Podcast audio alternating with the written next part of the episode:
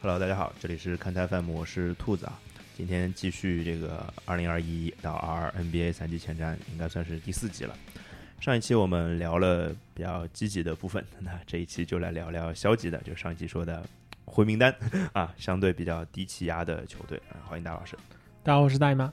在我们正式聊天内容开始之前，还是允许我先念一段口播啊，告诉大家一些关注我们的方式。大家可以在各大音频平台上搜索“看台 FM” 啊，搜“看台”两个字，找到绿色的图标就可以了。可以在上面跟我们留言互动、转发，让更多的人知道看台 FM。也可以在微博、微信上搜索“看台 FM”，都可以找到我们，跟我们互动。如果大家想要进群跟我们交流的话，也没有问题，加一个微信号“看台 FM 全屏”啊，“看台 FM 全屏”后面二零一七，加到这个号就有人手把手把你拉到群里来跟我们一起聊天。现在群里的位置还有很多，期待大家的加入。好，我们言归正传，嗯，确实还是没有四九啊，这个四九依然公差，公差，这个具体发生了什么呢？改天还是等他自己来说吧，我们不太好，不太好方便帮嗯帮忙表态。万一说错了，那被骂不太好啊。四九也是粉丝很多的人，闲话不多说，我们就从一支球队聊起。我猜很多人脑子里应该是会想到这支球队的。就如果要从上半区、下半区来分的话，去年的东部冠军怎么会被被分到下半区的？就是七六人嘛。对，嗯就是他们被排到这个这个部分最大的原因，我觉得肯定就是本西蒙斯嘛，对吧？嗯，所以大老师先给大家说一下这个部分，这个下半区，也就是说相对消极的部分的第一类叫什么什么来着？累了，是因为这个这个心心 累。爱爱的太爱累得了，太爱累的了太爱得累太了，累是吧？ 这我想到一种比喻，就是四九不再只能我来做比喻了，是吧？ 就是就是本西蒙斯就是你很作的一个女朋友，是吧？ 呃，怎么哄都哄不好啊，然后关键是你真的谈恋爱分手就分手了嘛，这也大家不是没有遇到过这种事情，对吧？ 他关键和他分手的代价特别特别特别大， 是吧？有这种感觉，所以所以言归正传，这个费城还有什么挽挽回的方法吗？ 挽回没什么好挽回的，舔狗一无所有是吧？不要做舔狗是这个意思吧？肯定是。啊啊啊！而且这个你从费城这个角度呢，就是你说有错嘛呢，也有的。之前节目里说过的嘛，就是嗯里弗斯当时那个赛季刚就是结束嘛，嗯，对啊，直接赛后直接点炮，哎，这个点的真的有点过了，有点过。现在想想啊，就如果你你知道，就问里弗斯，如果你知道点炮是这个后果，你还点不点？肯定不点嘛，对不对？就相当于打牌，你这个点炮点点了一把什么两万块钱的， 对吧？你别人不不知道别人胡那么打，是吧？他以为点个两百块的算了，是吧？ 对，所以这个是挺挺挺夸张的。但是我会想多想一点啊，就是费嗯城说、说白了，除了这个事儿也没多多大事儿好聊的。嗯，对？吧？所以我们就把这个事儿稍微展开一点，就是费城现在看起来交易本西蒙斯是几乎唯一的路吧？还应还该有是，我觉对得啊应该是。就是，所以是不是在这个前提下，莫雷是不是该降低一点自己的要价？我觉得可能性嗯不大，就你站你你以你觉得你站在莫雷的角度，因为莫莫雷很很知道就是 NBA 的这个游戏怎么玩的呀，嗯就是你合同在手嘛，嗯而且又就交易价值已经这副样子了。啊然后其实不如等绝望买家，哦哦，哦，就有一点你你会觉得打比赛打着打着，有人就会对本西蒙斯开始有看上了幻想，对啊，啊啊啊啊，也是也是，因为 NBA 的这种交易其实通常能够发生的情况，就对卖家来说，嗯最理想的就是出现绝望买家，就是他一定要搞到一个某个咖位的人，嗯，就搞不到的话呢，可能的结果就是老板叫这个总经理就你你农民招滚不蛋来了你，滚蛋，对，对吧？这属于就是这种叫什么，就是非理性的或者说对啊，冲动的一些买卖啊，还有一些呢，就是球队的这个管理层可能也做了好几年了，在这支球队。然后呢，赛季前期老板已经没什么耐心了。然后呢，这管理层就为了保住，暂时就保住工作嘛，立了个军令状嘛。今年西部分区对吧，起码前四。嗯嗯嗯嗯嗯那这个时候，比如打了这个二十几场比赛，什么十胜十胜十六负，对，然后 NBA 的交易嘛是这样的，就是你觉得我现在想要一个明星，就是哎来组三巨头，啊啊，对吧、啊？或者我要第二巨头，嗯，available 的没有那么多的对，没呀没，有人在的呀，没有人对的在市场呀，就是比尔可能今年打的还蛮开心的，对啊，对吧？拉文我们也不不想走，对啊，那这个时候你看了一圈市场上就是够咖位的只有本西蒙斯，那这个时候绝望的就是你，对而不是莫雷了。所以莫雷的确是干得出这种事情来的。我觉得莫雷嗯多半是会坚守这样一个策略的。就是等一等，反因为正他交易期还长。对，因为他现在主动出击的话，这个场面实在太过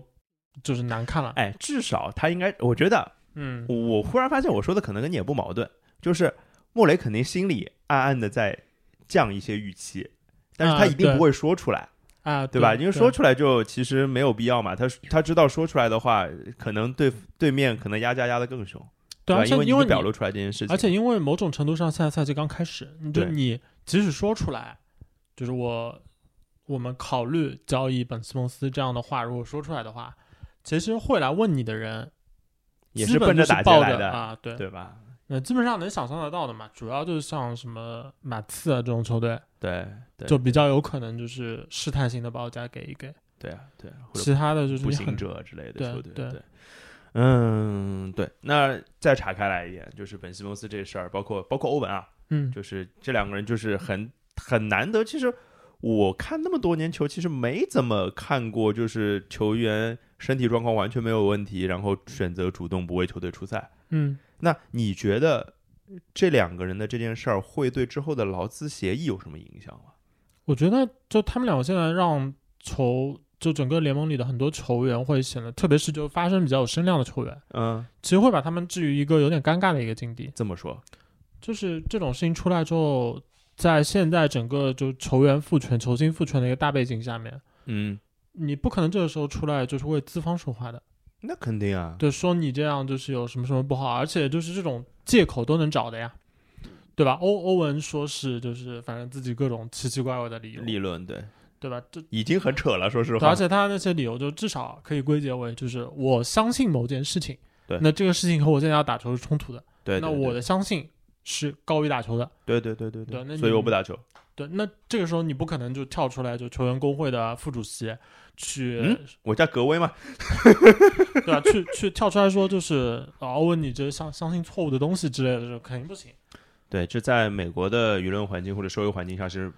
不不能做这样的事情然的。后，然后本嗯西蒙斯也一样，就是本西蒙斯这边就是他跟他的经纪团队的操作，因为 NBA 的这个整个游戏规则就是像那个劳资协议里面规定是什么情况下是球队需要付钱的，嗯什么情况下可以不付钱之类的，规则就写在那边。嗯，就他的行为没有超出明文写下的规则的话，嗯，就你没有那个位置可以去说他。对呀、对呀、所以同嗯我时我在想的逻辑就是，劳资协议会不会对这样的情况有更多的规定之类的？下一份了，因为劳资协议也快谈了嘛，新的一份劳资协议。嗯，我会觉得像本斯蒙斯的这个事情影响可能会蛮大的，嗯因为本斯蒙斯其实他当时续约，其实费城是把他当做其指定球员的。，对呀、对啊呀、指定新秀对条款嘛。啊对，那他现在的当下的一个状况证明一件什么事情，就是当初劳资协定里面的这个指定新秀条款没有用。 指定了不给你打球。 啊，没有用，就是唯一的作用就是啊、年轻的这个新秀合同结束之后，工资有可能比原来能拿的底薪更高，嗯，这个用是有的。对但对劳方，但但对资方，就是留下我想要的年轻球星，特别是留下他的心，对就事实证明没有用啊。对啊，就留不下，我就对不想打，就是不想打。而且就是这两天爆出新闻说，就是他说那个什么心理上、心理健康什么，就是呃，mentally not ready 啊，好像是这啊么说的对吧，对对吧？就是呃，心理上没有准备好对这个的话，不出意外的话，其实就是为了不要损失工资，啊。让对的那个其实就是让七六人这边不好下手。是的，然后七六人好像已经妥协了吧？我记得，哦啊，就对是的确就是不发他工资了。现在，对，因为嗯对七六人来说，其实给本西蒙斯发个就是几百万的这个薪金，相比于就是他在这个交易的，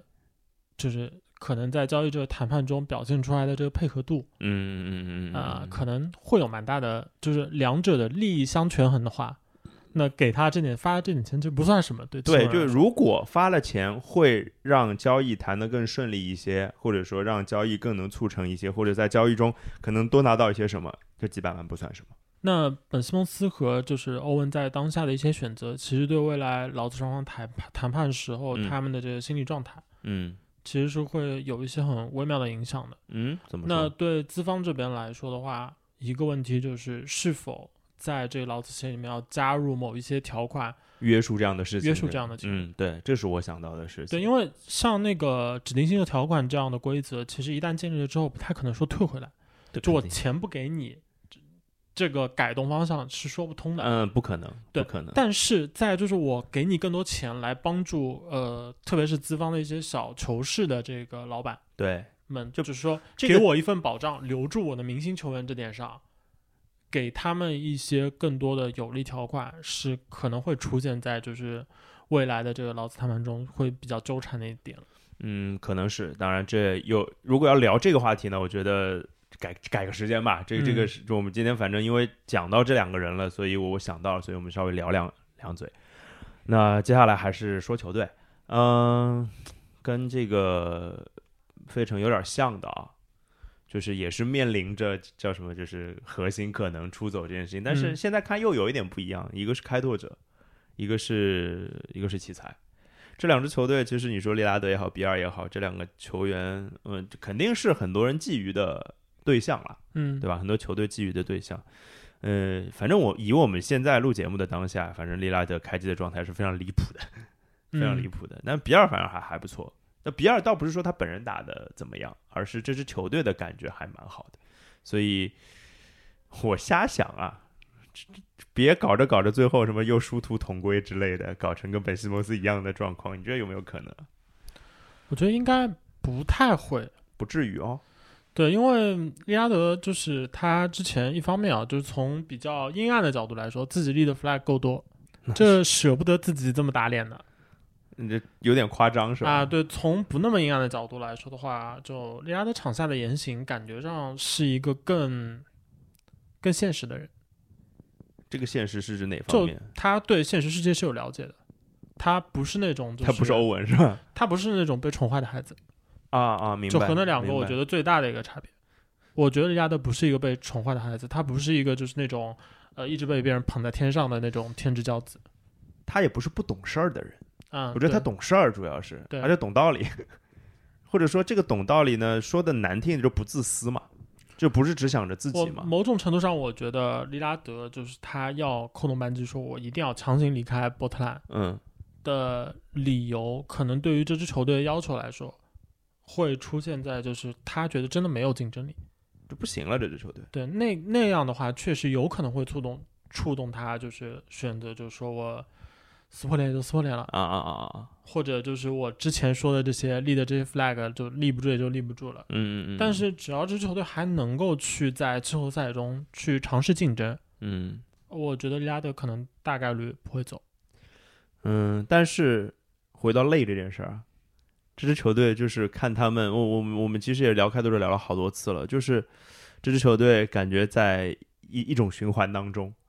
对，你就一直在转，总是累的了，头都晕的， 是这种感觉吗？对，我在看那个这几支球队的状况的时候，我看到开拓者就是想到利拉德的时候，我就想到一首老歌，啊，是，你这唱两句，啊那个记事本嘛，就陈慧琳呃那个、吗？啊，对，我靠，什么爱的痛了，痛的哭了，这时间太长了吧？我觉得，对，时间太久。然后呢，就是其实利拉德对他在开拓者的队友，嗯，，对这支球队，我觉得还是倾注了很多东西的。嗯，因为因为开拓者作为一支就是一直没有那么就从成绩上来说，没有那么没有那么竞争力欢乐，，没有那么欢乐，就对是对对对对，不像那些就最终走走到这个最后的一些球队。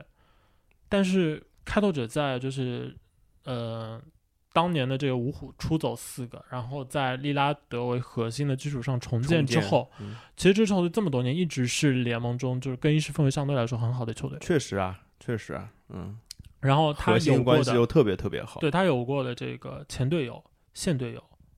不管是相对大牌一点，像 CJ McCollum，还是就相对小牌一点，像之前的这 Ronnie Hood 之类的，哎，对对对对对，还有对那个巴顿之类的，就是他们都建立了很好的这种嗯关系和那个联系吧，应该说是对对对，而且不是绝对不是只是场上的，对，所以从这个角度来说的话，利拉德要做出就想走的这个决定，我觉得可能性没有那么大。但是他可能是会，我觉得利拉德是这样的人，就是他是一定有纠结的，嗯，就是他他一定会觉得这个事儿谁不想好成绩呢？对说白了，对吧？他也想去一支更好的球队，然后拿到更好的战绩，甚至拿到总冠军。但是他心里可能觉得有比总冠军更重要的东西，可可嗯能就是让他留下来的原因。我觉得大概是这样。那奇才就有更不一样一点，因为奇才就是我在选人那期讲过，因为我在讲到比尔的时候嗯有提这个事儿，我就觉得我还有多多少少有一点点看好，微微看好奇才的新赛季前景，因为我觉得就是打打散重来之后，这支球队变得更平民了，然后变得更更怎么讲更勇猛了，有有这样的感觉。其实，从在我的某种角度，如果我来排这个排行榜，我可能会把它排到上面去。嗯，奇才为什么我还是还是把它放在这里啊？其啊实嗯更多的不是他当下的一个状况，而是他在就是比尔到了球队这么多年，哦其实从呃华盛顿奇才这支球队的角度和他他和比尔之间的这个关系吧，嗯，我觉得一直处于一个就是怕比尔要走，对，对，对然后呢就觉得就是既想要就是对比尔就就有点那么什么就是掏心掏肺，嗯，但另一方面呢，又受制于这个之前管理层就非常平庸的这个操作能力，啊，对的，就这掏不掏没啥用。对，就是这个你不拿出点实际的有啥意义呢？吧？你，你掏是掏的掏的那边很努力啊，嗯但是就是不是比尔 想要 的，就是说就是努力错了方向， 只能这么说吧，对对吧？然后在当下的状况的话，就其实有点微妙，就是你如果去看过去这几年的话，当下奇才的这个状况嗯不在他们就是真的最心累的一个状状态里。嗯，对，我会觉得说像比尔这样的 level 的球员，就是联盟也没有那么多了，说实话，对真把他抛到市场上，肯定也是大家疯抢的。对，对吧？肯定是什么二十九支球队有至少二十六支会抛出橄榄枝的那个路子。但是，就现在的状况让我感觉就是，比尔会不会安心一点呢？我觉得难说，嗯为什么？就是从当其实取决于就是比尔怎么考量两个不同的维度。怎么说？就是如果和他过去在奇才的经历比，那奇才在这两年的动作是从实际效果上来说，很可能会被证明是有效果的。嗯，对啊，对啊，对啊，然后自己的处境呢也在变好。对，而且以他今天的这个地位，地位和这个球场上的展现出来的能力，其他很难不完全奉上一份最大的顶薪和当然就是你要什么我给什么。对，你要如何我们就如何，是吧？但是反过来，只要他动了心思，觉得就是哦有人去非常猛烈的去追逐比尔的话，嗯嗯嗯嗯嗯嗯，那你说真的让他不动心走吗？就有点难。就是你想他在奇才过去的这几年，明白了，我觉得我突然想到一个画面啊，我不知道我能不能描述清楚啊，就是说利拉德是什么呢？利拉德是站在一个地方的一个人，但是他的脚下非常稳，就是你要把他拽走，其实挺难的。嗯那比尔呢，现在就是如果奇才是他的地面的话，这个地面和他的脚之，他也是站在上面的，但没有那么牢靠。他是如果在外力的影响是很容易被抓走的。对你大概是如这样的果感你如果去看现在的话，很可能就是对走这件事情，比尔想的不一定有利拉德多，嗯嗯嗯，但是从而把他把把他拐走这件事情上来说，比尔更容易。比尔可能更容易，对，因所为以你更容易去打动他，就是让他去想要去追逐一个自己之前在期待那么多年没有怎么追逐到过的目标。那在开拓者相对来说啊，就是球队处于一个强队的一个序列里的嗯嗯嗯，年份明显要更多。哎，你会想到这个事儿吗？就是说他们俩去另外一支球队当核心啊，肯定是核心，嗯几号核心这件事儿，因为我觉得利拉德没有多少队能让利拉德当二号核心的吧，很少有这样的球队。我觉得七六人但是可能可对能算一个，对对，我吧？就想说，就如果你的另外一个核心是内线的话，可能就好一那点。情况就会好一嗯但点。联盟内线核心毕竟也少嘛，嗯，对？吧？然后，但比尔其实去做二号核心的可能性是非常大的，所以更印证了比尔更容易走，可能他的受关注程度就更大，可能是这样的感觉。对，反正球队的状况先不提，但这两个人其实，在赛季中他的动向大家可以关注一下，然后。不单单看他们的比赛，可以也可以听听他们在说什么， 我觉得还还算挺有意思的。然后我觉得啊，就球队状况有问题，但但是他能找到问题的原因，总算是件好事情。比比如，说，费城知道问题就出在本西蒙斯上，对吧？就就开拓者就知道，就是可能利拉德要走，然后奇才知道他们要处理的问题是怎么把比尔给哄好。那这样的球队呢，其实还算好一点了。你这你这什么意思？就是说有题目的文章好做是吧？也不是，就是说，就是呃，病人嗯找到病因更好一点吧，总归啊，就是接下来我们要聊的一些球队，就是找不到病症的球队，就是西医查下来没什么大问题，但整天这个人萎靡不振，呃，神魂颠倒，走路踉踉跄跄，这可可能就是这样的状况。比如我的主队，对吧？这支现在已经被加入禁播行列的绿色球队，找不到什么问题。你说他们有核心吗？有，配置的人嘛也不错，但是就就就对他们好像提提不带起兴趣的感觉。 啊，这是我是主队啊，就是主队，那我我总对总归对他们还是有点热情的。但是你要让一个旁观者，比如说如果四九在，我问四九四九，你对现在这凯尔特人怎么看？他可能就是一个很温吞水的答案，你觉得是吧？我觉得怎么说呢？就凯尔特人的这个状况吧，就是有一部分原因啊，是因为过去这些年呢，就是如果作为一支就青年禁卫军的角度来看，嗯嗯嗯有过高峰了，嗯嗯，对吧？然后你再去对比当下，你嗯觉得那个高峰现在是一时半会儿上不去，所以你觉得这样的球队叫什么呢？倦了。哦，想到一句歌词：“激情褪去后的那一点点倔”，是吧？ 是不是这种感觉？这音天还是很好听的。嗯，李宗盛大师就是大师。对，凯尔特人确实激情过去了，就之前那么多年，的 确没没啊开灯的北岸花园， 呃压上了，压上了。 对，四九不在，我们也能 rap，是不啊是？反正我觉得现在的凯尔特人的确有点温吞水的感觉吧。那虽然就是要温吞水，但温吞水还是要喝一喝的嘛。 喝喝喝一喝，喝一喝，喝一喝。但但是，哎，有一个问题对吧？正规平台上我想喝，想不是想喝水，想看球都看不着是吧？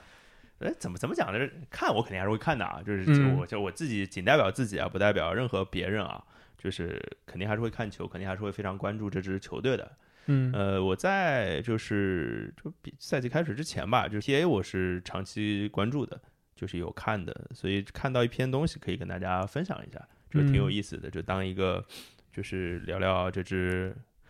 这支现在被禁播的球队温温吞水的十五种喝法是吧？啊。对我看到了一篇这个 J King 写的，哎，J King 还是 Jared West 我忘了啊，就是反正就是这两位这个凯尔特人的跟队的专栏嗯记者。就是他们其中一位写的写的凯尔特人赛季的十五大预测，就跟大家分享一下吧。然后我说说，大老师你听听，然后查两句。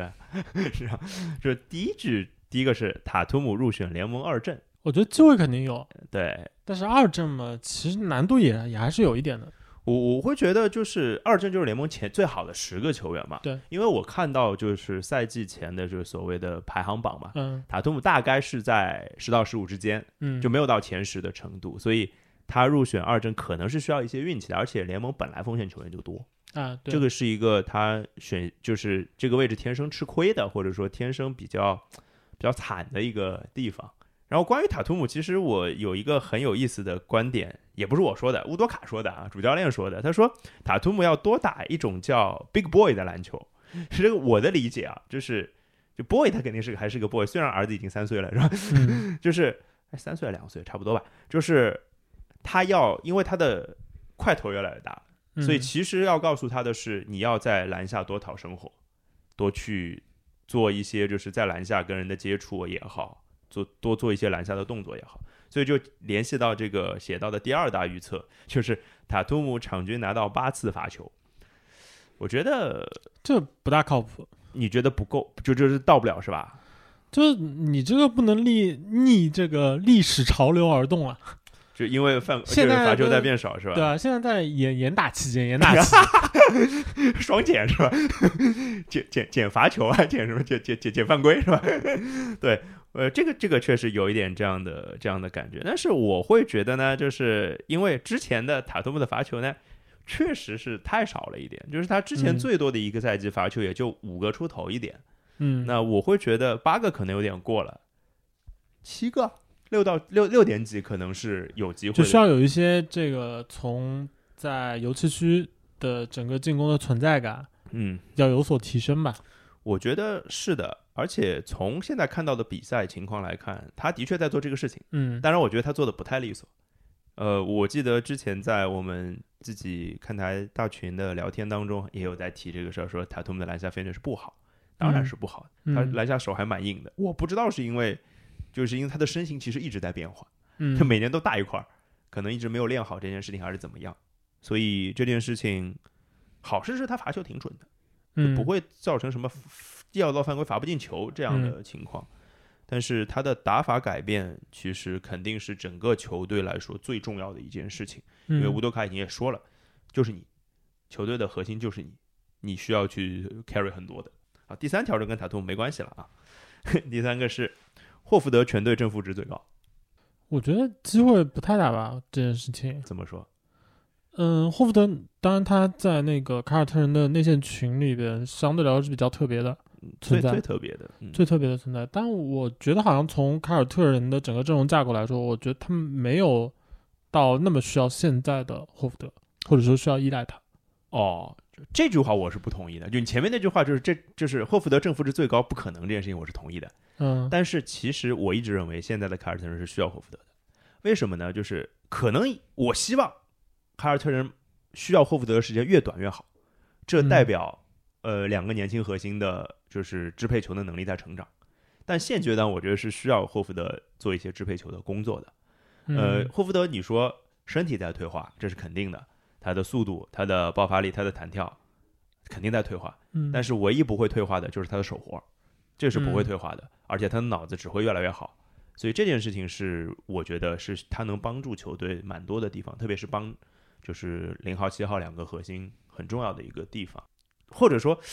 霍福特正负值最高不是件什么好事情，对球队来说，另外我我是啊觉得凯尔特人在这个赛季的从赛制目标上来说，嗯没有不会有那么在意，就是说我要把最好的阵容组合留在场上。你是觉得还是呃要以往上就是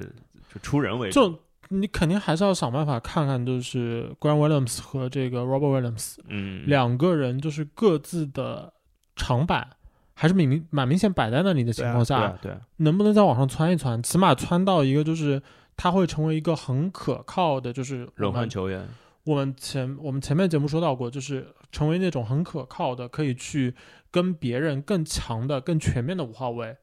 去就是抵消掉对方优势的这样一个存在，对，因为他们两个的就是球场的这个风格，从这个强项上来说，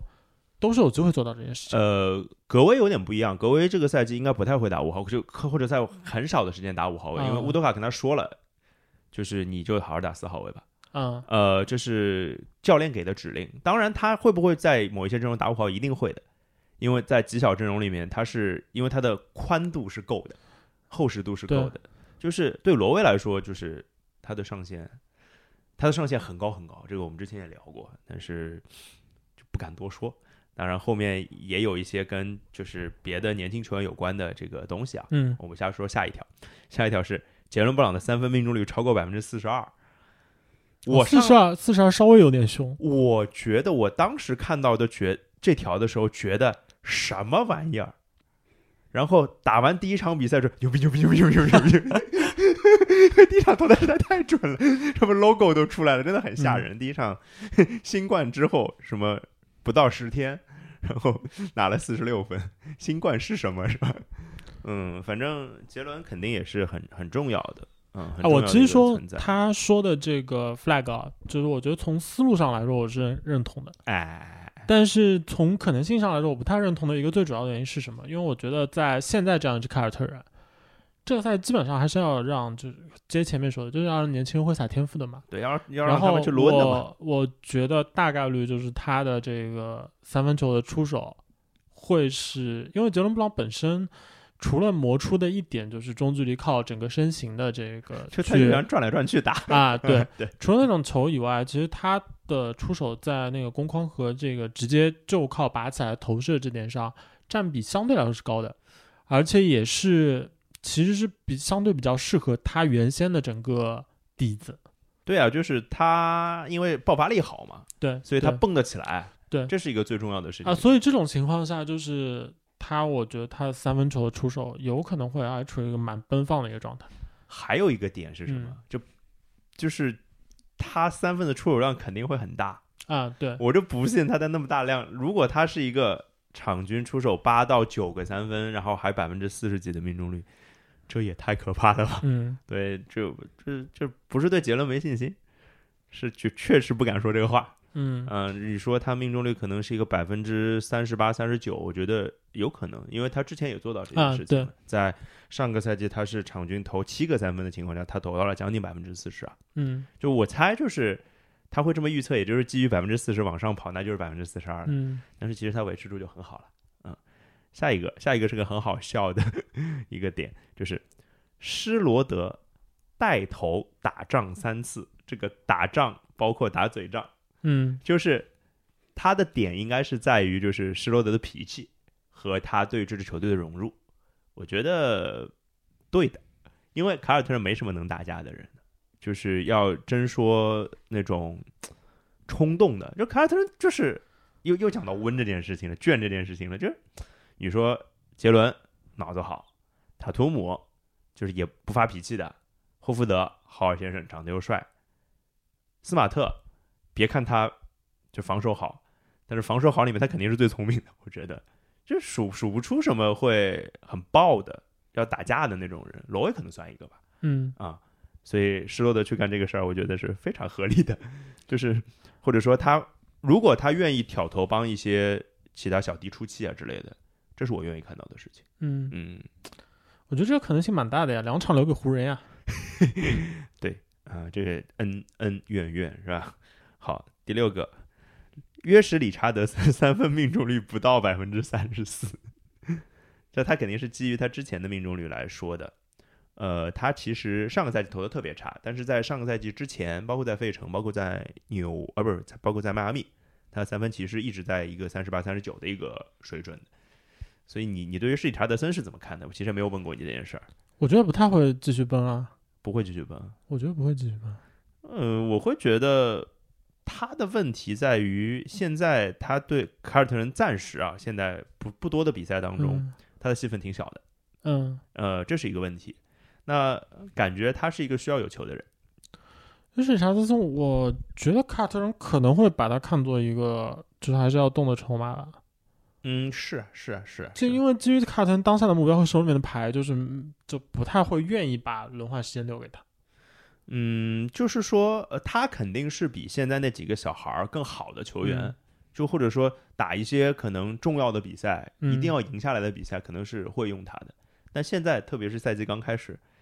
其实不太会用到他。嗯我觉得大概是这样的感觉。二叉的话，我我个人很喜欢二叉，从他在迈阿密的时候就很喜欢。嗯嗯、但是现在呢，对他的未来有一点点不明了吧，我只能这么说。嗯，好，第七条，斯马特回到最佳防守阵容，这不是必须的事情吗？ 我觉得这就是你要说哪个哪条最有信心，啊反正这条我觉得 是最有信心的。哎，但我觉得这其实有一个疑问的地方啊，嗯，就是最佳防守阵容这件事情，其实在这些年的 NBA 评奖中很容易出现，就是球队的整个防守如果在那个联盟效率榜上排名很靠前的话，嗯，可能会出现这同队队友就两个一起好几进去个，这对种。对对对对。那种情况的话，对斯马特可能会必有利。你觉得凯尔特人的防守就还不够好吗？是这个意思吗？那凯尔特人在今年打的比赛，我感觉可能不太会那么着眼于防守端。这个怎么说呢？话分两头说，就是我当时听了，因为听了吴德凯太多的话了，嗯这他什么都都说了一遍了，就是什么抓抓防守，然后他说的是抓防守很重要，因为上赛季防守太差了，而且嗯凯尔特人是一个防守防守为根本的球队，这这蛮懂道理的，对吧？嗯很聪明的人。然后第二个就是他他说进攻端的问题是要分享球，那其实我会往好的地方想，就是那现在抓分享球这件事儿，嗯待会儿大家抓防守嘛，我会这么想，往好的地方想。但是从现在看到的比赛当中呢，防守是蛮差的，呃，而且因为换了防守体系，他更嗯强调一些换防，就是无限换防里面的变化。嗯，他有时候是五个人换防，有个人是四，有时候是四个人换防，所以其实我觉得倒不一定是他的问题，是球队还没有适应的问题。所以这个嗯因为太开始了，所以没有什么好太多说的。但是对于斯马特回到最佳防守阵容这件事情，我是非常坚定的，觉得如果这件事没有发生，那赌零万零来。嗯对吧？好，下一条是普里查德的出场时间超过朗福德、内史密斯和格兰特·威廉姆斯。这一条呢，我觉得是不是有一点盲目乐观了？是就是普利查德当然下联打得特别特别好，包括像呃季前赛也也不错，但是他有一个问题，他的同位置竞争的人多呀。嗯这是他最大的。而且肉眼可见，虽然乌多卡说他希望普里查德和施罗德可以一起打，但我觉得不行啊。你觉得行对吗？，我觉得可能也不太行，而且嗯还有一个因素就是，凯尔特人既然选择了签下施罗德，嗯那以两个人当下的这个球场上的水平，很难做这样的决定。就是说，为了给那个普利查德足够的时间，嗯，说的，因为那肯定要弄得不开心的。对啊，施罗德这个事情就是，而且不单单是这个问题，就是我觉得从现在的比赛看起来，施罗德在场上的作用比普里查德不是高一个两一个等级、两个等级，嗯、对啊对？吧？这个是从球队的层面上来说的。就是因为你做这样的，就是让老兵去牺牲，嗯不是说完全不可行，嗯但是在一个刚刚错失大合同，然后再就是说的不可能没人要对呀、的情况下，选择就我同样要拿一份低薪的情况下，我选择来凯尔特人。嗯嗯嗯，然后你现在告诉他，就是你要给现在年就轻人让位，对，那那个就完完全说不通。太渣了，太渣对了，这种嗯对那么渣的事儿干不出来。对我也是这样的感受。呃，要说什么朗福德啊、内史密斯啊、葛威，现在看起来葛威的上场时间是最稳定的。当然有这个就是内线，就我觉人得，少，但是凯尔特人现在是一个人蛮多的状态，嗯而且年轻人的确刚刚说的这几位，大家就人人有机会，个个没把握吧，我只嗯能是这么觉得。当然，希望希望他们会会变得就是更好一点吧。嗯哎，我收了太多他们的卡了， 好多呢，就在这个房间里。好，这个后面就是一些球队的东西了啊。刚刚讲八条都是球员，后面七条都是球队。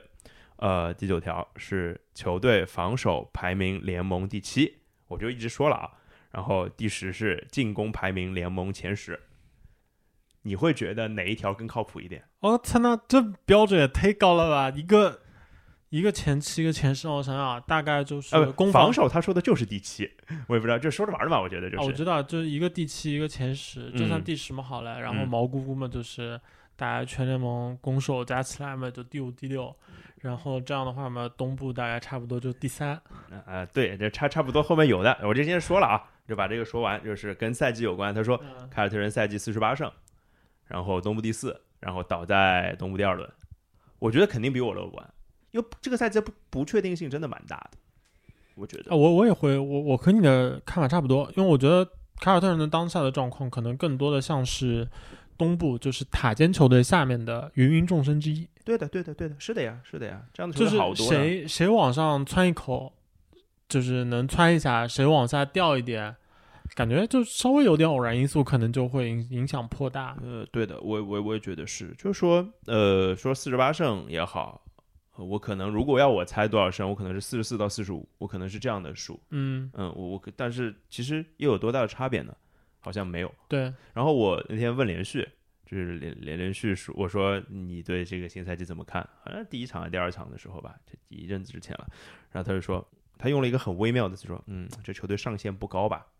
我还蛮蛮受用的，嗯我觉得，所以拿出来跟大家分享一下，我觉得跟我的体会有点像，就就是我觉得进攻前十有，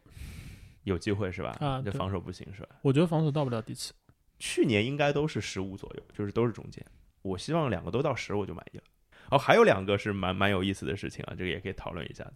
呃，乌多卡会被罚出场一次，就一次，不会有第二次。啊，就他的点是因为我还特地读了一下，就是因为上来没看懂这句话英文，然后后来仔细读了一下，这意思就是说，首先乌多卡身为一个菜鸟主教练，会冲动，会怎么样怎么样怎么样，什么会骂人之类的。虽然他脾气不错，看起来人也挺 nice 的，打球的时候也是以聪明见长的，但是，呃，他就会被罚出去的。但是以他的聪明，以他的睿智，他就会被罚出这一次，不会再被罚出去了。大概是这样的说法，就很悬的嘛说的。嗯，但我觉得会被罚出去的吧， 而且不会是只有一次的吧。我希望啊，或者说我希望，因为不要再卷了嘛， 有一点搞一点事情出来，总会好玩一点吧。我是这个逻辑。然后另外一个就是，凯尔特人在交易截止日前不会放走任何人。这就是你讲到的那个约什理查德森的事儿了，就是他是觉得不会交易。这个事儿要我下结论呢，我可能一定要在选，就是交易和不交易当中选，更哪件更可能发生。我觉得也是不交易，因为史蒂文斯的第一年干了那么多的事儿，他总不想自己抽自己吧？呃，我也不希望球队的交易是因为战绩不好，就是都是一些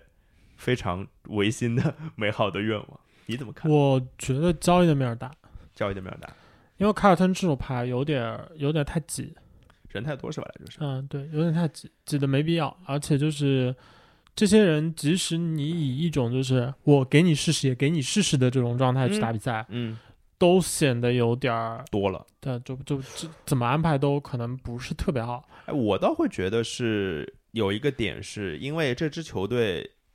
基本上可以用的人都续了长约了，动不一定是这个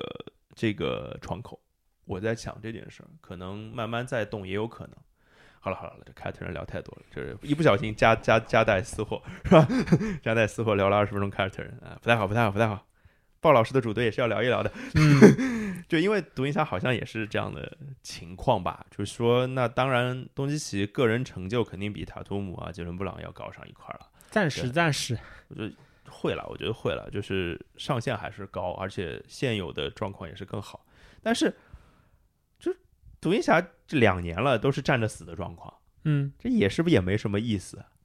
没什么意思。对吧？而且还有，就是我本来觉得独行侠就是无论如何都放不到这个梯队里面去的，他不可能卷的呀，因为你还记得那个赛季结束之后他们球队的那个新闻吧？嗯，就什么什么黑手，什么那个赌赌赌博的那个职业赌博赌博手嗯在嗯操、操盘球队，感觉这球队要崩，你知道吧？ 就是有看戏的心态。鲍尔，对不起啊，主席，对不起。 那个就是说，现在又变成了一种向内讧又不内讧的哎 F 十强样子，弄过的吧？啊、对啊，这这这这个要不要给点痛快的啊？蛮难的。痛快不了，啊是，连波尔津吉斯都痛快不了。啊我觉得他们目前的状况处于就是肯定想让那个铂金稍微好受一点， 对呀、然后也能够就是多闪光一点。有一点交易价值喽。对，但是这支球队现在眼下的状况的话，我是有点半死不活。嗯，就是我那天听那个《体坛篮球秀》啊，就是这挺挺挺挺久之前了，就也在聊那个独行侠。他说，就是基德面临一个困局，这个我就给大家分享一下，我觉得挺有意思的。就是说，基德的困局在于卡莱尔已经把进攻调教的很好了，那你身为一个新教练，你要不要沿用他以以前的这套这套逻辑？你用他的逻辑看看着你没什么本事，你不用可能又没有办法比他更好， 就非常尴尬。我觉得有这样的感觉，整支球队是不而是都且有这样的他感觉如果用直接沿用凯莱尔的这个体系的话，就是其实手牌就是外线的攻击手的手牌，其实比凯莱尔的时候还要稍微少一点点。没有库里这样的人了呀，对对吧？嗯，就然后不好使，另外一方面就是你去考虑支球队怎么样要变得更好，其实当下不再就是独行侠，我理解就是一个特别好的窗口期。然后东契奇又是一个挺 drama 的人，嗯，对对对，这个会带来一个问题，就是独行侠，我们以前聊的时候聊到过，就是独行侠现在其实处于一个是需要等出他的某个年轻球员有一点突破的迹象，因为否则他等于之前的好多那个选秀权基本处于砸掉的一个状态，嗯嗯，对呀、对呀、对呀、对吧？除了交易就铂金队的交易，对啊，交易走的，然后其他的像什么 Josh Green 啊，什么嗯 Terrell Terry 啊，对啊，就他那如果、个拿东西其实还交易到一个首轮呢，对，对吧？嗯，那他当下就是处于一个就是本身资源没有太多，然后交易来的这个二号球星又不靠其谱。呃，对，又不靠谱。那嗯，然后然后在夏天其实没有去寻求太明显的动作，或者说也有可能是大动作失败了，嗯，对对吧？嗯，那在整个西部的竞争格局下，我觉得独行侠可能唯一的利好，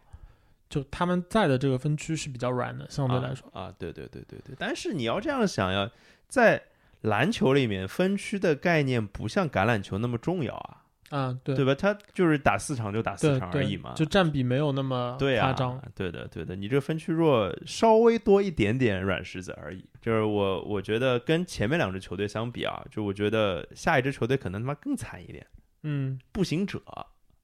就是康那两支球队还有球星，大球星，步行者这连个大球星都没有。然后，而且我觉得啊，就步行者是那种就是怎么讲呢，就温吞这件事情就更适合步行者一点，你觉得吧？呃，步行者其实当下是也是，我觉得和独行侠有一点类似的地方，就是包括和卡特，就是当下这个时间在最近几年里面处于一个并不太好的时期，有点水逆，嗯，怎么说？受伤吗？你是说？，对，嗯，就对 T J Warren 和这个勒维尔，勒维尔。嗯，就这样的受伤，其实对球队整个纸面的账面实力的影响，一方面这个影响是很显著的，对，另外一个就是他们的伤病其实是我觉得严重到了一定程度，导致球队需要去考虑，就是我我的这个是不摇是摆得人的这个位置，啊啊啊。就是未来是不是他？啊不，你你我以为这这个考虑到球队是不是要换个地方，对吧 风水不好我是吧？我我要不要等他？嗯，因为这个要不要等他，其实对球队来说差别还蛮大的。因为你不要等他的话，意味着你在这个位置是其实是要就重点投入资源。补人了嘛就。对，哎，Duarte 不是来了吗 ？Duarte 是不错了，但是嗯我们这个以后再以后再聊。然后我觉得就是步行者让人感觉就是呃他每次跟人打，对吧？就是独行侠比他们更壮烈一点，嗯、就对，站着死，就是死的很英勇。他们是什么感觉呢？就是跟人打完之后呢，别人礼貌性的夸你一句“你不错哟”，那仅仅仅仅此而已，这要比独行侠还降一档。但是有个问题，他们挖来了独行侠的主教练，哎、是不对是能变成下一个独行侠这样的球队？不 知道，只只能只只能这么想了。嗯、反倒是我觉得这个部分最后一支球队，我反而想聊一聊，呃就是可能会不会是惊喜？我们上一期是给了一个惊喜名单，是那个那个森林狼嘛？嗯，要不趁四九不在，我们夸一夸他最讨厌的国王。 国王有没有有没有机会起飞呢？嗯、国王我觉得起飞其实挺难的，就这个惊喜惊的程度有点吓人。对呀、但是国王之所以放在这个位置，我其实是觉得国王过去两年其实自从选了那个 Marvin Bagley 之后，啊啊啊！在之后的操作里面，他们仿佛有点被就是推推着走什么这什么意思？就就是是不能选内线是吧？啊，对就只能选外线。对，玩了命的选外线，对那选的还蛮准的。然后玩了命的选外线呢，一部分原因我觉得可能也和他们当时那个博格丹诺维奇被挖掉啊、又有关系。普克丹都能被挖掉，哎，想不通。 然后呢，现在有点感觉这支球队有点因祸得福，对，你要说球员的角度上来讲，他的三个后卫，对吧？这当然，如果这三个人不是同一个位置就更好啦。但只仅仅此从这个三个人本身的能力上来讲，啊、福克斯、哈利伯顿和米切尔都是非常出色的球员，对吧？对。然后就是说他们那个要腾飞比较难，其实我们之前聊的时候有聊过，就太平洋分区的这个问题。嗯嗯就他们需要等人崩盘 感觉。而且在西区的整个季后赛的竞争序列里面，他们也有种感觉是需要等到一些球队就是崩盘，可能国王才有机会。但是从另外一方面来说，国王之前就从那支打球很好看的国王之后，对这么长的灰暗时期，嗯，对，其实他们觉得他们就或者有人觉得他们找到了就是真命天子，嗯，的时期，无非也就是当初的这个表妹，对呀、啊然后到那个 t a r k Evans，嗯对，但那个时期相对来说呢，都相比于现在，如果把现在当家球星看作 Darren Fox 的话，嗯相比于他身边的帮手来来说，你会觉得好像现在这支国王相对来说更更完备一点。呃，或者说他的下限会更高一点，嗯啊、对，就是他不太可能捅出什么娄子来。对，但是有一个问题就是，呃，他还需要搭东西上去，嗯就是他还需要有一些，就是怎么讲，呃，更好的操作，比如说。也不一定要是交易啊，就可能希望阵中的某一些球员能打得更好。当然，哈里森巴恩斯这个赛季初打得非常好，如果他能维持一个赛季这样的表现，那是他不可能的。那他还有可能成为这个球队非常重要的一成员，对吧？包括像李乔霍姆斯这样的球员，嗯，我会觉得国王呢很有可能就是他们还没冲出来，森林狼已经冲出去了。就如果做一个这样的对比的话，就是从天赋的角度上来讲，特别是森林狼嗯看起来找到了一条对的道路，就是打进攻嘛，嗯，就是教练主导进攻，然后核心主导进攻，然后补充靠谱的防守球员来平衡这件事情。国王还没有到这一步，嗯，毕竟马尔本巴格利的合新秀合同还没有到期呢。 哎，太坏了。呃，那我们要不要说一下最后一个部分？刚嗯刚五、我们总结一下五五类啊，第一类叫什么？稳了，对吧？第二类叫拼了拼了第三类叫信了。那嗯，这是三类这个往上的箭头，往下的箭头三类，这第一个叫累了， 第二叫倦了， 最后叫完了啦， 是什么完了啦？完蛋躺了，躺了躺了，躺了哦，就是躺平了。啊，但是我觉得 NBA 就有一点好，躺平也是可以换来一些什么的，吧对，啊他可以躺着，哎，有可能是躺赢， 躺到一个状元签，然后赢了，有这样的情况，对吧？但是反正这最后这一类的球队真的还蛮多的，就是我们因为这这这个前面第一类只聊了三个，第二类聊了四个， 这一类有八个， 但是呃，怎么讲呢？挑挑挑一些重点的聊，挑一些重点的聊。其实这八支球队没没有吧办法花那么多精力在。其实这八支球队里面有一些呢是感觉他是就是基本上主动，就是内因和外因都是要躺呃，就就是基本上我觉得还是主动的成分多一点，啊，对自。己躺平的是。还有一些球队呢，其实从呃实际这个赛季的走向来说，啊嗯就他们有可能是不躺的。嗯，但但是呢，从我们的这个主观角度呢，觉得躺一躺也无妨。你说的是鹈鹕吗？不是，我说还的是马骑刺，呃马刺啊，哦好，马刺就是对，我觉得啊，这个有一点还是近大远小。就像之前不是那个说那个七十五大球星嘛，当然看台嗯肯定不会聊这个事儿啊。就是七十五大球星，就是因为有近大远小，所以会导致像霍华德这样的人非常吃亏。嗯你有感觉吧？就是他其实明明创造过一个时代，他是一个时代里不是不止一年当中最好的中锋，他也拿过 MVP，因为他现在的表现不不灵了，进入职业生涯末期了，然后大家就觉得这是个不灵的人，然后就导致他的影响分会急剧下降嘛，有这样的感觉。那回到马刺也是的，对吧？ 这支球队在我们现在的印象就是这支球队不摆烂的，不是不摆烂，是因为他们一直都很强啊。嗯，对吧？但最近两年呢，就是他们确实也没有摆烂，但是是不是像大老师说的，这摆烂是一个更好的选择？穆雷怀特、凯尔登，这都是很年轻的还不错的球员，博尔特尔也不错，然后朗尼沃克，呃，然后瓦塞尔，其实马刺已经慢慢的累积了不少首轮秀，然后比较靠前的嗯顺位的新秀了。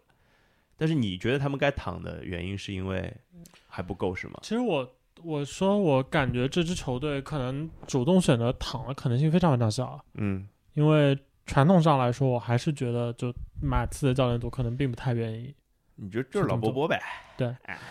但是从就是客观上来说，我不是说马刺的这支球队现在的架构没有竞争力，嗯而是就是在当下这个时间点，反正正好那个呃阿德先走，对然后德罗赞也走了，对了，然后帕特克米尔斯也走了，对呃鲁迪盖也走了。嗯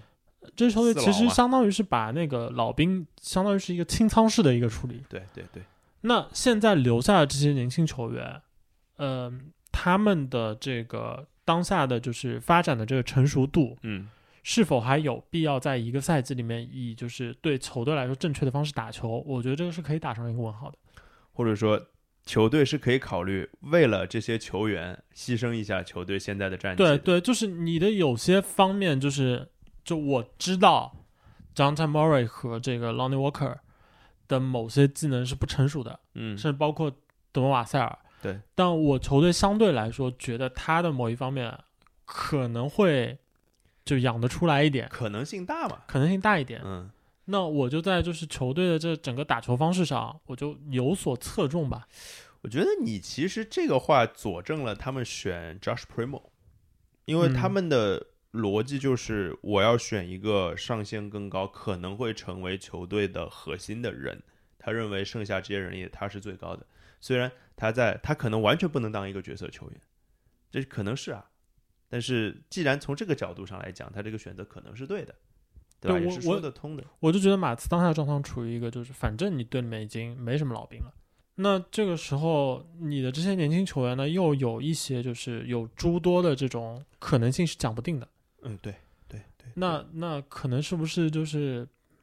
战绩这件事情就更多的放在一旁？呃，然后我会想到的事情就是球队怎么看待他这些年轻球员的上限这件事情。嗯就比如说凯尔登这样的球员，凯尔登到底能发发展成什么样，或者说球队对他的预期，他到底能达到一个什么样？因为如果他已经很接近球队的预期了，比如说，我觉得嗯德里克怀特可能就是个挺好的例子，嗯，他已经很接近球队对他的预期了。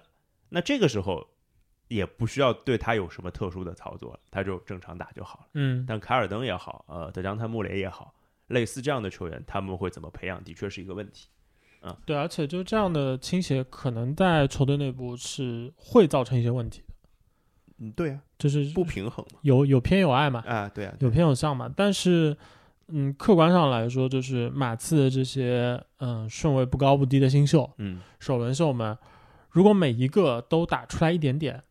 在 NBA 的整个就游戏规则下面，对球队来说是不利的。嗯钱的问题嘛，你说对续约这件事对，情，每每一个都要挣，就是还不少的钱，但是又没有办法利用就是工资帽对这个薪金空间的约束，来就是使得球队获得额外的利益。对这个，如果照你这个发展，他就变成了哪一支球队？我们刚刚提过的步行者， 嗯，对吧？就变成一个平均的一千多万的球队啊，这的确是没有什么好处的。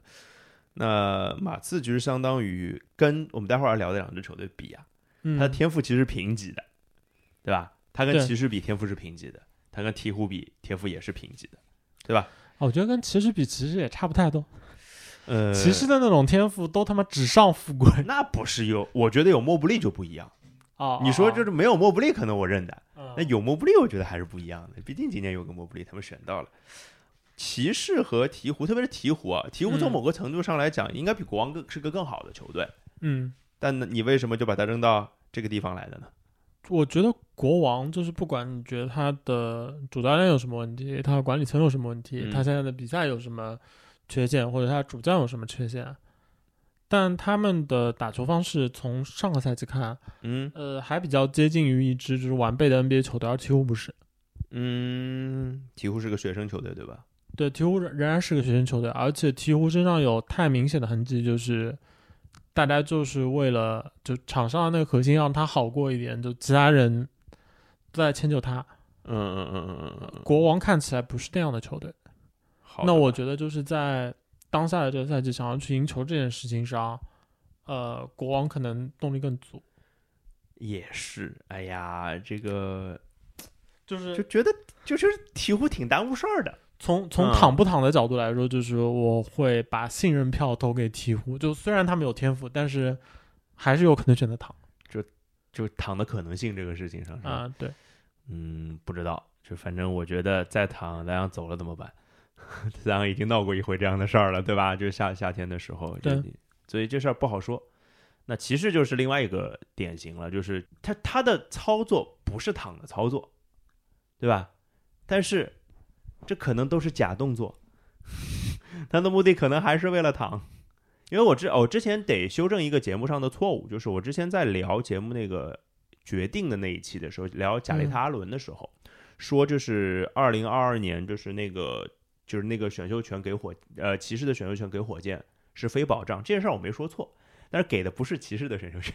是雄鹿的还是热火的，忘了哪支球队的一个选秀权。这所以这个代价没那么大，所以他下一年真的躺的话，这个选秀权在他自己手上是 OK 的、嗯啊，这个要修正一下，之前讲错了。有一个特别热心的听友说了这件事儿，特特别感谢，忘了什么名字了， 不好意思。呃，对，就回到骑士这个情况，就是说他现在还是要做减法这支球队。我倒不是说躺不躺这件事情，我觉得他们要做减法，你觉得呢？我觉得其实有个问题就是他们的操作到底想把机会留给谁？我同意，我同意。如就果是是你，你留给谁？呃，我觉得比较看不懂的是，就是现在如果他们的这个夏季操作逼着球队要用相对大个的阵容，对，然后这样子的话，从我的角度看的话，我觉得奥克洛的机会就会变少。对啊，对啊，对啊，但是从就是选秀的这个年份和就是入行时就是已经有的东西和尝试要去赌一把的东西，奥克洛又是骑士阵中其实相对来说可能是最值得赌的之一。可除了莫布利以外吧。嗯，嗯，对，那莫莫布利就是已经不能叫赌了，我依然对莫布利非常有信心啊，还是那句话，啊，独独角兽是吧？脚脚已经露出来了。呃，露出来一点吧，啊，露出来一点吧，啊，就反正我会觉得，呃，我一直有观点说，我希望交易塞克斯顿，这说了好好好几次了。其实甚至说，你说交易走塞克斯顿之后，奥克洛打二号位啊，他跟加兰又不是不能搭，对吧？嗯，我觉得是没完全没有问题的。现在这个大个阵容，当然你解决了马尔卡宁这个问题，而且马尔卡宁打三号位好像不是不行，就还在在蛮多情况下都是行的。嗯，当然，这可能样本也不够多，但我觉得从看比赛的情况下，就是只要对面的 size 不是那种特别小的 size，其实都是可以被接受的。而且马尔卡宁比我想象中好像快点儿，我可能很久没看马尔卡宁的球了，嗯、呃，让我感觉就是哦，还能还能跟一跟的，呃，特别是面对什么，就是有一场打掘金嘛，对吧？因为那边的锋线是波特跟那个戈登嘛，嗯也是两个大个子，所以就还行。但是如果遇到什么像，比如公牛啊， 或者说更更更快一点的那那那外线，可能就有点问题。但是像大老师说的，长久以来这不是个好主意。对我希望就是奥特曼打的算盘是，哎呀，马尔卡尼反正来了，那先得用出一些价值来吧，后面再调一调。我只能这么理解了。然后这支球队就是他们整个的一个状况，如果再继续躺，那其实就会面对一个怎么说呢，就是无敌豪华版的凯尔特人的一个状况，什么意思啊？就是人很多啊，哦哦，然后还有都是高位啊，各种高位秀啊，啊，就是除了高位秀，就是主动砸钱买的，签来的，对对对而且也是年轻球员，对的对的。就是投入非常大，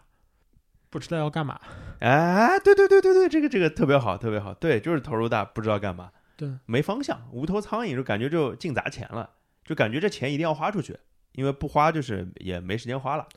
对，对吧这样这样的一个状况，如果就是球队处于一个很拧巴的状态，就是带着这些年轻人，然后又要就是赢球，然后让场面不太难看，对，那最后的结果就很有可能出现一个哦，你在今年看起来嗯，比其他的有些就是比较天赋平级的球队离成功要近一点，但最后就是当别人都熬出头的时候，你还在原地。这个事情就让我感觉就是，你这个可能性其实是没用的，就你可能性大一点用都没有用，你到最后就是可能人家经过一个轮回已经成功了，你还在。呃，这是磨蹭的，不知道在干什么。对，拯救起这个种大早，赶了个晚集。对，嗯拯救这种困局，其实无非就是两条路，一条路是就是走的稍微聪明一点，嗯，然后找到挺好的这种呃年轻的这个嗯潜力新人，核心啊，嗯还有核一心种就是你就只能指望你选中的那个人那个人他的这个实力，他的自身的努力，能够把你这支球队给带起来。撑起来。就你就指望像那个莫布里，如果他真的是真正的独角兽，像浓浓眉一样，对对对对对，只能只能靠这样那那样的话，就是你做的再糟糕，就是你要体面还是有的。下限有了，那对至少不对会再对被放到这一档上去了嘛，对吧？至少就很很容易发生这样的情况，哪怕你打得不好，过个两年你再选到一个不错的人，你就是现在的森林狼，至少是这个路子嘛，嗯对对吧？至少能被我们排到第一期节目里面，不是在这个情况下，对吧？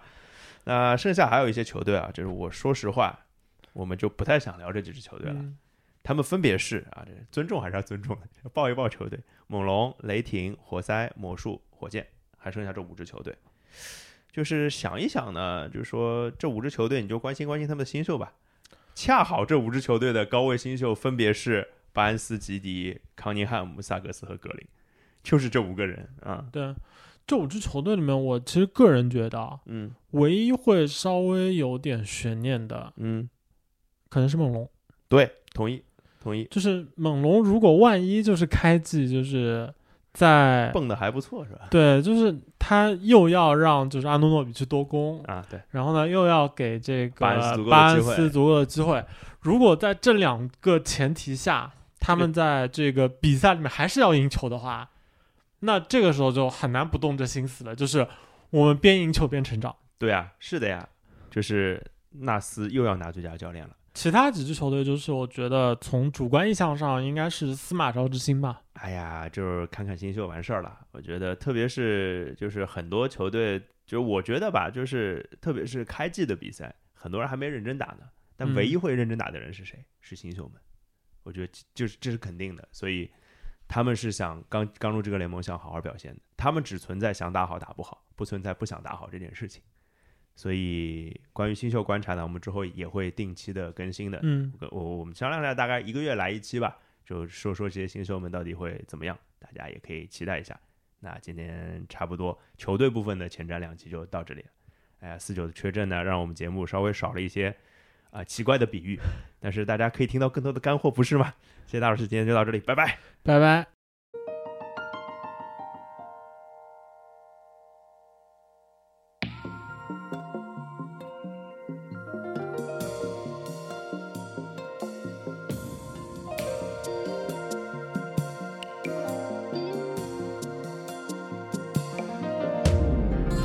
阴天，在不开灯的房间，当所有思绪都一点一点沉淀，爱情究竟是精神鸦片，还是是寂寞的无聊消遣？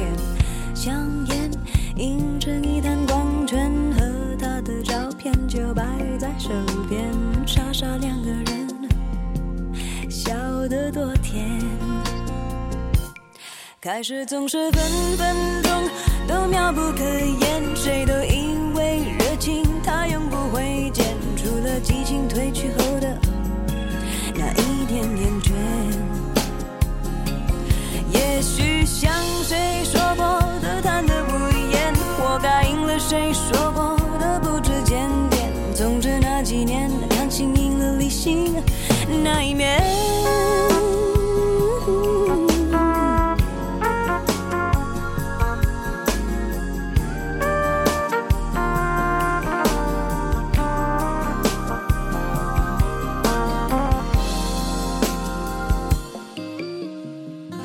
阴天，在不开灯的房间，当所有思绪都一点一点沉淀，爱恨情欲里的一点盲点，呼之欲出那么明显。女孩统统让到一边，这个里的细微末节就算的体验，若想真明白，真要好几年。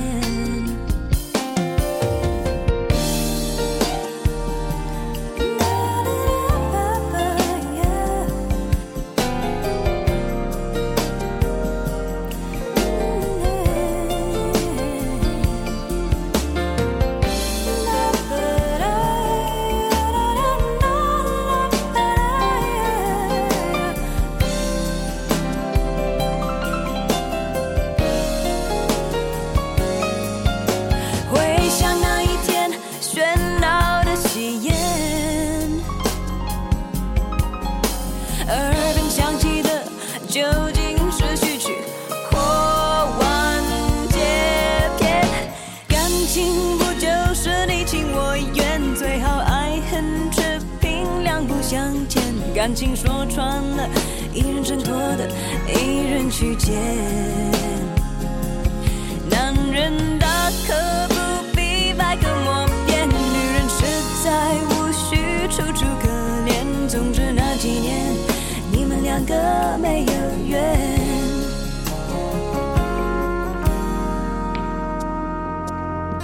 阴天，在不开灯的房间，当所有思绪都一点一点沉淀，爱情究竟是精神鸦片，还是是寂寞的无聊消遣？香烟